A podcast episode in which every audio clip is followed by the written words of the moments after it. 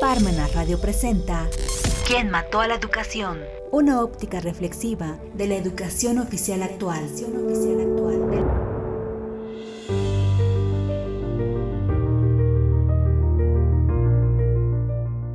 Muy buenas tardes y gracias por sintonizar Parmenas Radio en este año 2022.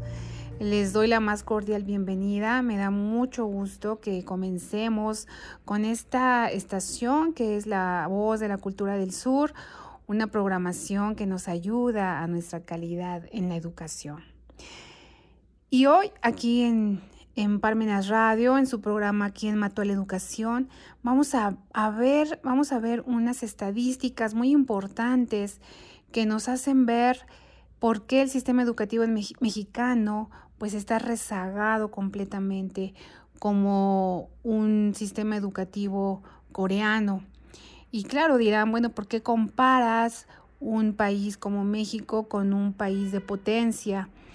Bueno, pues se destacan los países que son pues potencia a nivel mundial precisamente porque tienen datos que nos hacen ver y que vamos a ver ahorita en este programa que le invierten más a la educación, que le apuestan más a esta educación desde nivel primaria hasta una licenciatura, eh, a pesar de que, bueno, pues todos tenemos el mismo, la misma libertad, las mismas oportunidades para ser un país de potencia.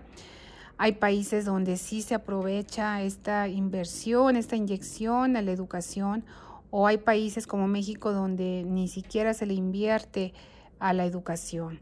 Eh, México padece de una precariedad en el sistema educativo, sí, por supuesto, tanto a nivel, tanto a nivel eh, público como privado, pues sí, también, también, porque son muchos factores que intervienen.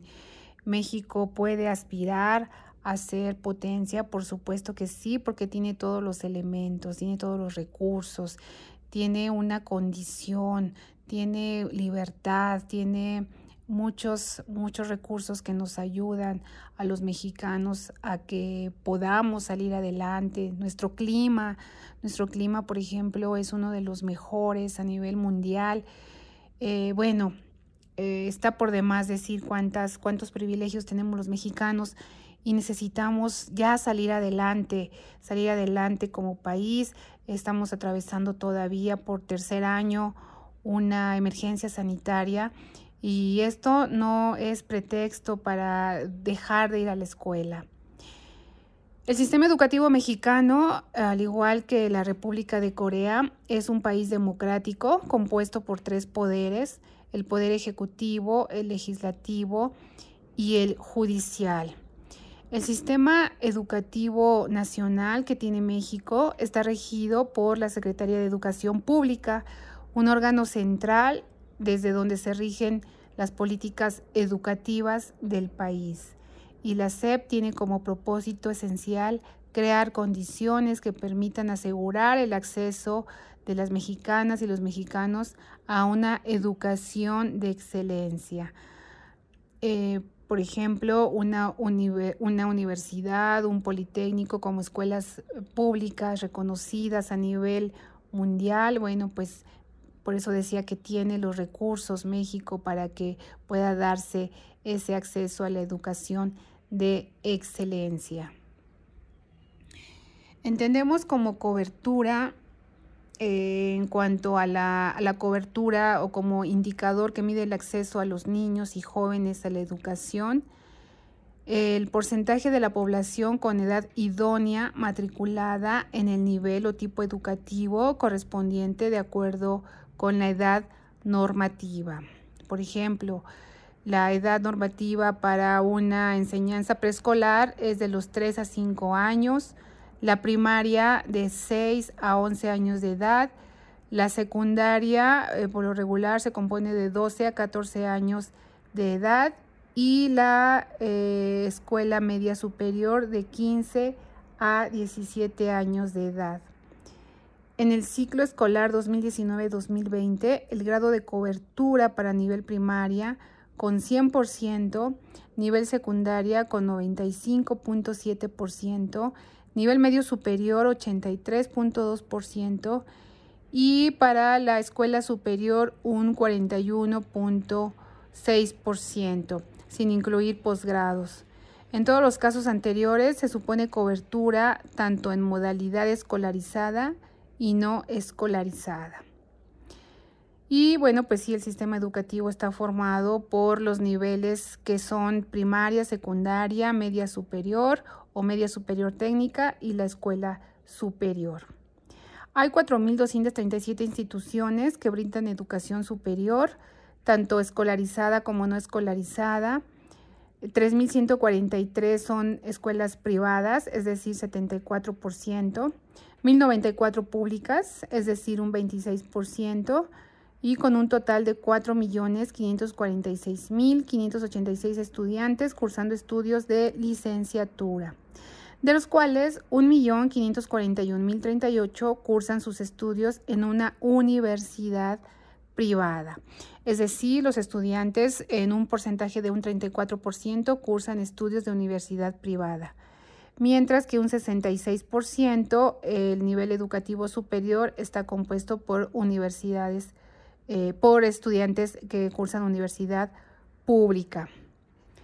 Eh, hay escuelas públicas como universidades este, federales, escuelas de educación normal, públicas, centros y otras instituciones públicas mientras que las privadas son escuelas, universidades particulares y normales.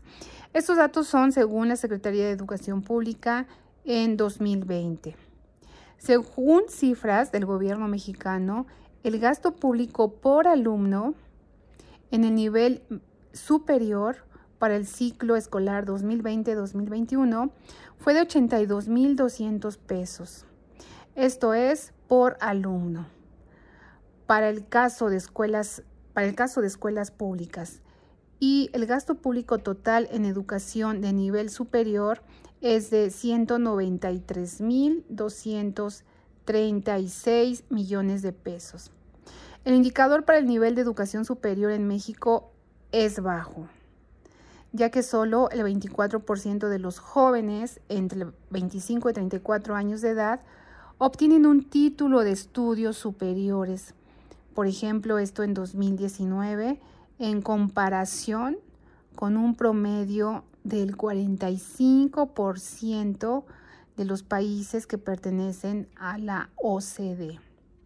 Eso también según la Secretaría de Educación Pública de datos 2020. La forma en que se imparte la educación influye en la manera en que se asignan los recursos entre los niveles educativos y entre las instituciones públicas y privadas.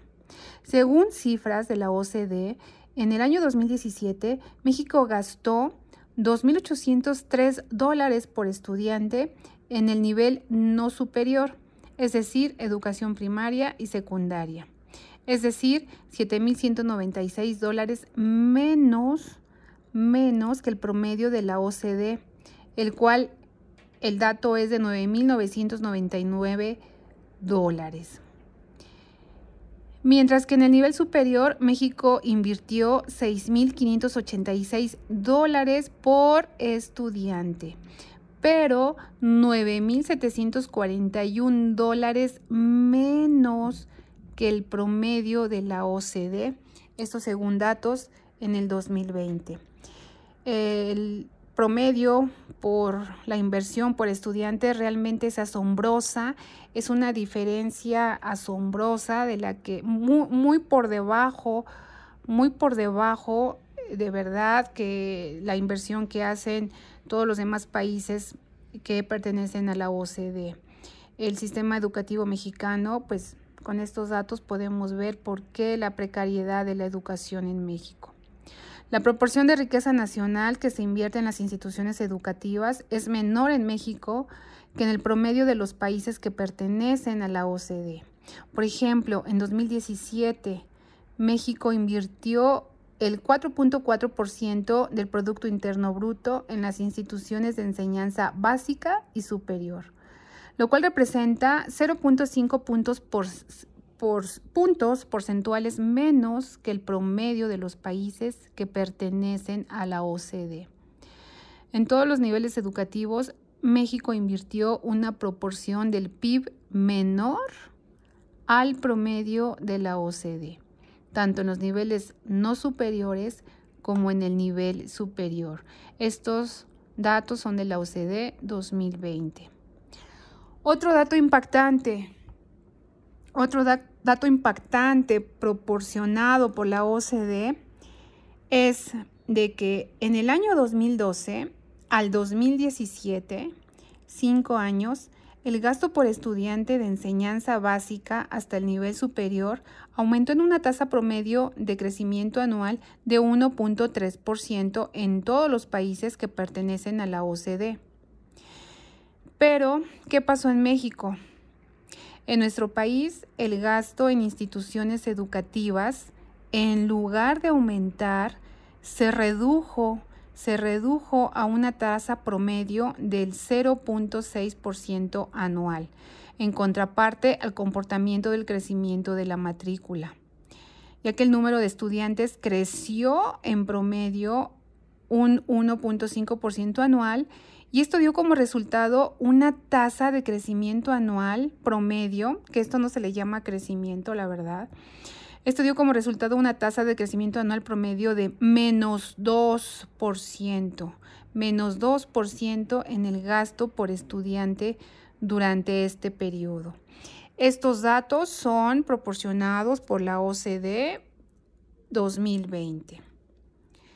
El promedio de horas, el promedio de horas de enseñanza por año que se exige a un maestro en las instituciones de enseñanza pública de los países que pertenecen a la OCDE tiende a disminuir a medida que aumenta el nivel, el, nivel educativo. Por ejemplo, de 993 horas en el nivel preescolar, 778 horas en el nivel primario y 712 horas en el nivel medio inferior o programas generales y 680 horas en el nivel medio superior o programas generales. En México, los maestros están obligados a impartir 519 horas anuales en el nivel preescolar, 780 horas anuales en el nivel primario, 1014 horas en el nivel medio inferior, programas generales, 853 horas en el nivel medio superior. Eso según datos 2020 de la OCDE. En la pandemia del COVID-19, que causó un gran impacto en el sistema educativo, las escuelas en México y a nivel, eh, bueno, a nivel, a nivel nacional se puede decir que a partir del 23 de marzo cerraron. El ciclo escolar 2019-2020 fue concluido con actividades en línea que cada institución implementó para atender a los estudiantes. El nuevo ciclo escolar, por ejemplo, 2020-2021, fue iniciado también de la misma modalidad. Es decir, a cinco meses del cierre inicial no hubo una fecha predefinida para el retorno de aulas.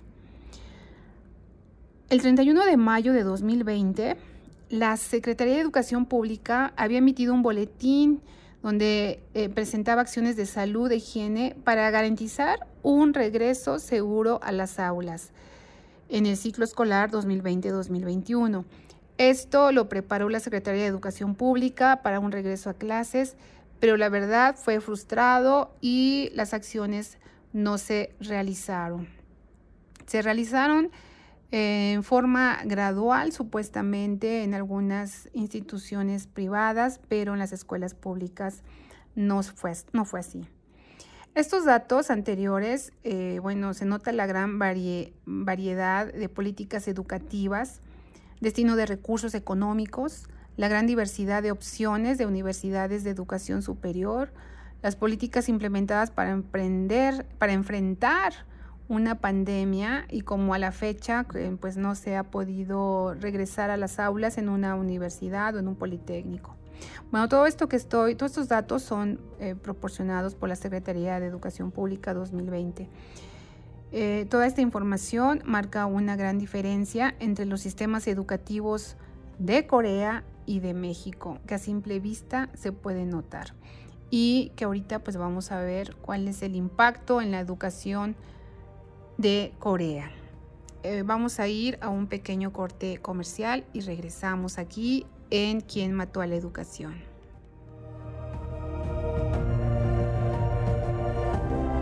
¿Quién mató a la educación? Regresamos. Seminario en línea, notas urgentes sobre el régimen simplificado de confianza que imparte la contadora Rosa Hueponofre Jueves 20 de enero a las 5 de la tarde. Para mayores informes e inscripciones, comunicarse al teléfono 22 22 40 86, extensión 213 o 214, o bien envía un correo a consultas.csapuebla.com. Incluye material de apoyo, constancia de participación y el libro Los procedimientos de fiscalización de un derecho fiscal de la sospecha, cupo limitado.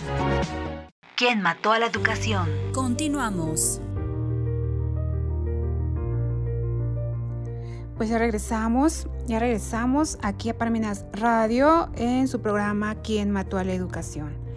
Y estamos viendo el sistema educativo mexicano comparado con el sistema educativo coreano en este caso.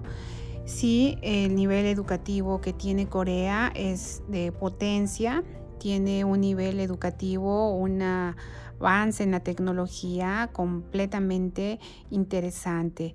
Eh, es sorprendente ver la tecnología que maneja el país, Corea del Sur, y México, bueno, pues no tiene nada parecido al respecto. Incluso ahorita vamos a ver las horas que dedican para la educación, desde primaria hasta nivel licenciatura. Prácticamente son las mismas horas que México destina para enseñanza, pero bueno, pues no, no son los mismos resultados. La República de Corea como país asiático democrático, este gobierno democrático, también compuesto por un poder legislativo, ejecutivo y judicial, eh, muy parecido al mexicano. El sistema educativo coreano, tan solo en 2015, tenía una cobertura amplia en el país. A nivel primaria, una cobertura del 99%, el 48.23% mujeres, o sea que prácticamente era mitad y mitad. La educación secundaria compuesta por dos niveles, secundaria baja y secundaria alta, con una cobertura de un 98.89% y en educación terciaria es un 93.1%, en donde el género femenino ahí sí disminuye un poco a un 40.8%. Estos son datos de la UNESCO en 2018 el sistema educativo coreano compuesto por niveles de educación primaria, seis años, secundaria baja, tres años, educación secundaria alta por tres años o educación vocacional y técnica tres años. Después viene la postsecundaria no terciaria de dos a tres años y posteriormente una educación terciaria eh, que es como la escuela superior. En 2019, más o menos eh, en Corea del Sur había 430 instituciones de educación superior, 372 privadas, que son un 86%. De estas, 137 son facultades, 10 universidades de educación, 191 universidades que destacan en ciberuniversidades, que son 19 ciberuniversidades y dos universidades a distancia, nueve colegios politécnicos. Estos tres tipos de instituciones son privadas y bueno, pues estas son entre las más importantes de Corea. La proliferación de las instituciones de educación superior privadas fue algo muy común en la región del este de Asia. Entonces los gobiernos de Corea del Sur, bueno, pues alentaron esta expansión como estrategia para alejar a los estudiantes del sector público, que bueno, eran apoyados por el gobierno. Y la idea era que los colegios y las universidades privadas podían cobrar matrícula, proporcionando mayor acceso postsecundario sin aumentar la demanda de fondos públicos. En los países de Asia, bueno, pues está Indonesia, Japón, Filipinas y la República de Corea, quienes tenían una educación superior privada ya muy sólida y donde la mayoría de los estudiantes asisten de hecho a instituciones privadas. Esto pues se da con mayor demanda a las instituciones privadas y estos son datos según em, el año 2011 en el que eh, casi cuatro quintas partes de los estudiantes de la República de Corea y Japón se encontraban en instituciones privadas. En la actualidad, más del 80% de los estudiantes están en universidades privadas. Bueno, pues esto es una, un gran avance, tanto que puedan asistir a estas instituciones privadas los estudiantes eh, coreanos y bueno, pues qué bueno que es una calidad en esta en esta educación, en esas universidades. La República de Corea se considera, eh, se considera para la educación por dos vías, la educación superior, la educación profesional eh, o la formación profesional. Es decir, la educación profesional se imparte generalmente en las escuelas, mientras que la formación profesional se basa en programas de fondos, de seguros de empleo y de los institutos de formación públicos o privados. En el caso de la educación profesional, por ejemplo, el Ministerio de Educación, que es el órgano responsable de administrar esta actividad, como aquí la Secretaría de Educación Pública en México, es un consejo coreano para la educación universitaria, quien se encarga de coordinar y gestionar los colegios profesionales, la investigación también. En esta parte, el Ministerio de Empleo y Trabajo rige la formación profesional y se encarga de coordinar la capacitación profesional. Un punto muy diferente en la cual aquí pues no hay una profesionalización a los, a los estudiantes, una capacitación profesional donde pues van directamente de las aulas al empleo o a los centros de trabajo aquí en México. Y bueno, pues en Corea el Servicio de Desarrollo de Recursos Humanos de Corea, dependiente de, de este ministerio que comentamos, se encarga de aplicar políticas de desarrollo de competencias.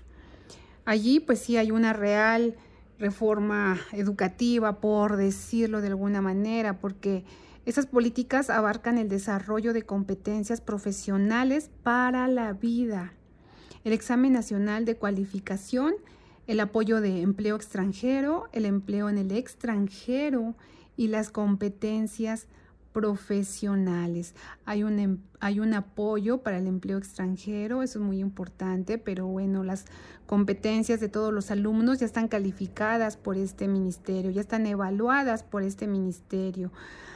En el año 2018, en la República de Corea, el 71% de los niños de un año estaban inscritos en el programa de gobierno que es la educación y el cuidado de la primera infancia.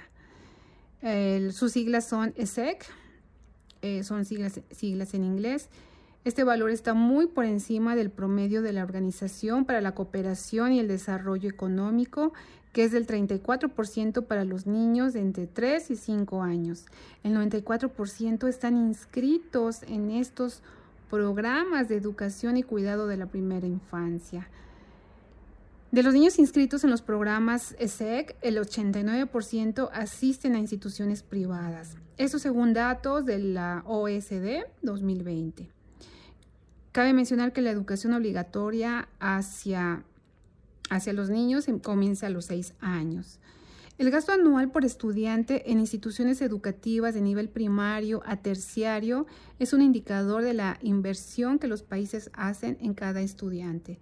Tan solo en 2017, Corea gastó más en instituciones educativas primarias a terciarias por estudiante de tiempo completo que el promedio de la OCDE, invirtiendo un total de 11.981 dólares. 11.981 dólares por estudiante en comparación con el promedio de los países de la OCDE, que es de 11.231 dólares. Estos son los datos que marca la OSD 2020. La proporción de la riqueza nacional dedicada a instituciones educativas es mayor en Corea que el promedio que se destina en los países de la OCDE. En 2017, Corea gastó el 5% del Producto Interno Bruto en instituciones educativas terciarias, que es el 0.1% superior a la media de la OCDE. Para el resto de los niveles educativos, eh, pues es un dato muy importante. La compensación, que también es algo muy importante, la compensación de los maestros y demás empleados de las instituciones educativas representa la mayor, la mayor parte del gasto corriente de educación primaria a terciaria. Como si aquí en México se diera esa gran parte del presupuesto a los profesores y a los trabajadores de educación primaria, secundaria, nivel bachillerato. Pero bueno, aquí en México no, no es así. De todo el recurso aplicado en 2017, por ejemplo, en Corea se asignó el 71%, el 71% de su gasto corriente a compensación de personal. Estas compensaciones representan el 61% del gasto corriente en instituciones terciarias y el 76% en niveles no terciarios, es decir, como aquí un nivel bachillerato o 76%, digamos acá, que se destinara a un nivel secundaria, primaria. Bueno, pues los salarios del personal escolar y en particular de los maestros y directores de escuelas allá en Corea representan el gasto más grande en la educación del gobierno. Para allá, eh, para, para Corea del Sur, es importante destinar la mayor parte del presupuesto en el pago que es representativo para todos los maestros coreanos. Aquí en México, eh, desgraciadamente, todos los maestros, incluso en las universidades este, privadas, pero aquí podemos poner en ejemplo una escuela pública como la Universidad Nacional Autónoma de México, donde el gasto más pequeño es para los maestros donde los maestros tienen que dar clases por amor al arte y conformarse con una remuneración baja, por no decir muy precaria. Los niveles salariales también allá en Corea tienen un impacto directo en lo atractivo de la profesión docente. En promedio, los salarios de los maestros con calificaciones máximas o mejor preparación son 78-80% más altas que las de los maestros con las calificaciones mínimas que se encuentran al comienzo de la carrera. Sí, los maestros cuentan con esas calificaciones con mejor preparación allá en Corea, eh, puesto que salen estos docentes de la mayor parte de una formación en escuelas privadas. El número medio de horas de enseñanza por año requeridas de un maestro típico en instituciones de educación pública de los países de la OCDE tiende a disminuir a medida que aumenta el nivel de educación. Y son parecidas las horas, son parecidas las horas que se reparten eh, a nivel preprimaria, a nivel primario, a nivel secundario.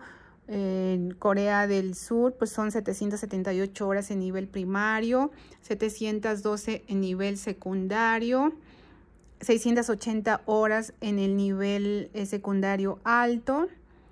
Y bueno, el sistema educativo coreano, los maestros deben enseñar 782 horas al año a nivel preprimario, 766 horas eh, al nivel primario y 517 en secundario inferior. 45 eh, horas, por ejemplo, en nivel secundario superior y programas generales. Todos estos datos son eh, publicados por la OCDE 2020. Y bueno, pues son muy parecidos en el nivel primario, nivel secundario, pues los, las horas son muy, muy parecidas a México, pero bueno, pues allá tienen otra calidad en la educación. En lo que se refiere al impacto del COVID-19, en Corea los cierres de escuelas ocurrieron a partir del 2 de marzo 2020, un poquito antes que aquí en México, pero comenzaron a reabrir en Corea progresivamente a partir del 20 de mayo de 2020. Aquí en México se pronunció por las mismas fechas la Secretaría de Educación Pública eh, el regreso a clases en mayo de 2020, donde la mayoría de los eh, padres de familia eh, se opusieron al retorno a clases. Allá en Corea, el 8 de junio de 2020, las escuelas ya habían abierto por completo, dando un total de 14 semanas de cierre de escuelas. Y, bueno, pues la reapertura escolar en el contexto de la pandemia eh, fue supeditada a estas, todas estas eh, universidades y escuelas públicas, eh, pero sí estuvieron supeditadas a mantener una, una enseñanza híbrida al principio, pero posteriormente pues fue una regreso a clases donde tuvieron una sana distancia, donde tuvieron medidas de higiene, donde los alumnos y el personal se mantenía a uno o dos metros de distancia y eh, los estudiantes, bueno, pudieron regresar a clases. Eh, la medida que México, pues aquí tuvo esta gran oportunidad de ir vacunando a los mm, a los mayores de edad, a los de la tercera edad, al sector salud, a los profesores, a los, todos los docentes. Bueno, pues tenía aquí México una eh, seguridad en poder regresar a clases. Claro que eh, aunque la mayor parte de la población mexicana ha sido vacunada, pues no tenemos esta educación o estas providencias que nos ayudan a que no haya tantos contagios, las aglomeraciones, eh, cumplir con el cubrebocas. Y bueno, pues allá en Corea, bueno, pues volvemos a ver que eh, están por eh, con una calidad en educación, en un nivel superior, por decirlo de alguna manera. El tema es de que aquí en México, pues se tiene mucha esperanza en que este año, con la tercera dosis de la vacunación, con esta emergencia sanitaria que por tercer año debemos de hacer frente, pues apuesta a que el retorno a clases pues sea más seguro, se está dando prioridad nuevamente a los docentes para que puedan regresar a clases, pero lo principal en este tercer año de pandemia pues es que tengamos todas estas medidas de seguridad, de educación en la que todos los niños y los adolescentes sigan tomando estas precauciones de no tener este contacto eh, directo con varias personas, aglomeraciones que después van y regresan a sus casas en la que, bueno, pues puede ser allí eh, lamentable por algún contagio a la familia. Los docentes, pues los profesores deben de cuidar mucho este aspecto de, em, de sana distancia. Todavía no se ha acabado la pandemia. Es muy importante recuperar la educación, eh, el retorno a clases, la educación en los niños, en los jóvenes, que no pues vaya estos jóvenes que han dejado la escuela, pues que ojalá ahora que las escuelas públicas van a regresar a un 100%, pues esperemos que sea con la mejor precaución, con la mejor eh, motivación y, nosotros pues tenemos y apostamos a que la población mexicana pues es de verdad de gran la, la, población mexicana de verdad que es de gran talento y apostémosle al talento de México, apostémosle al talento de México y el que pues el sistema educativo pues sea mejor.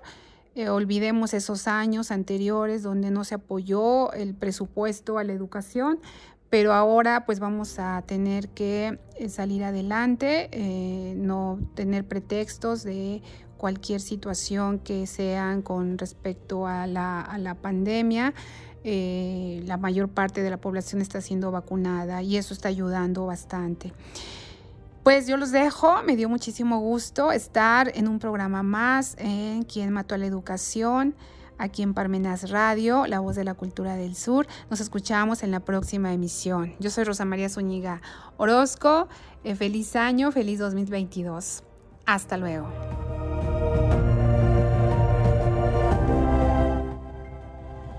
Parmenas Radio presentó ¿Quién mató a la educación? Una óptica reflexiva de la educación oficial actual.